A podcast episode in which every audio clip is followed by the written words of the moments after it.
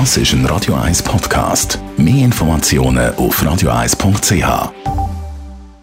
Die grünen Minuten auf Radio 1 werden präsentiert von Energie 360 Grad. Nachhaltige Energie und Mobilitätslösungen für die Welt vom morgen. Energie360.ch wir reden über die Biodiversität, die aufgrund von der Schweizer Landwirtschaft abnimmt. Auch unsere Konsumgewohnheiten führen zu einem grossen Verlust. Aber zuerst generell gefragt, Andreas Krise von der Umweltarena Spreitenbach, was bedeutet Biodiversität? Zusammengefasst beschreibt es die ganze Vielfalt vom Leben auf der Erde.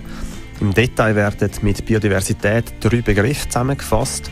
Erstens die Artenvielfalt, das sind alle Arten von Lebewesen. Zweitens ihre genetische Vielfalt, zum Beispiel trockentolerante Gerste. Und drittens Vielfalt von Lebensräumen, wie zum Beispiel Hochmoor und Trockenwiesen. Warum ist die Biodiversität so wichtig? Unsere Umwelt ist ein komplexes System mit vielen Tieren, vor allem Insekten, Pflanzen und Pilzen. Jede Art hängt von der anderen ab. Wenn eine Art ausstirbt, hat das Auswirkungen auf andere Arten.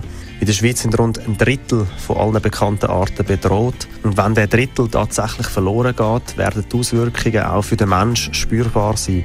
Grundsätzlich gilt, je mehr Artenvielfalt, desto robuster ist die Natur und desto gesicherter ist auch unsere Ernährung.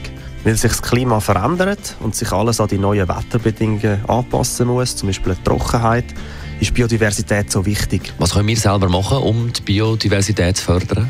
Die auf Produktion ausgeleitete Landwirtschaft führt zu einem immensen Biodiversitätsverlust. Ökologisch wertvolle Landschaften wie Auen, Moor und Trockenwiesen weichen Ackerflächen und Fettwiesen. Auf denen finden sich um Faktoren weniger Arten.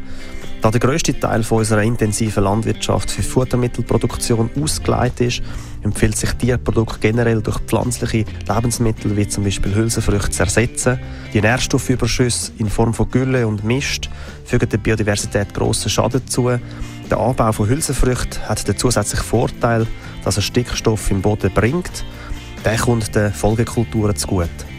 Wenn weniger Futtermittel angebaut werden, können die dadurch gewonnenen Flächen biodivers umgestaltet werden.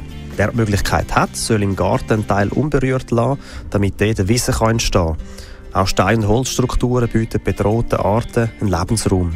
Schlussendlich sollte man grundsätzlich Bioprodukte kaufen, die ohne Pestizide und künstliche Düngemittel produziert worden sind, beispielsweise BioSwiss mit Naturaplan.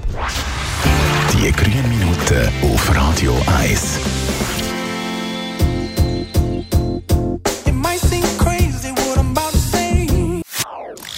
Das ist ein Radio 1 Podcast. Mehr Informationen auf radio1.ch.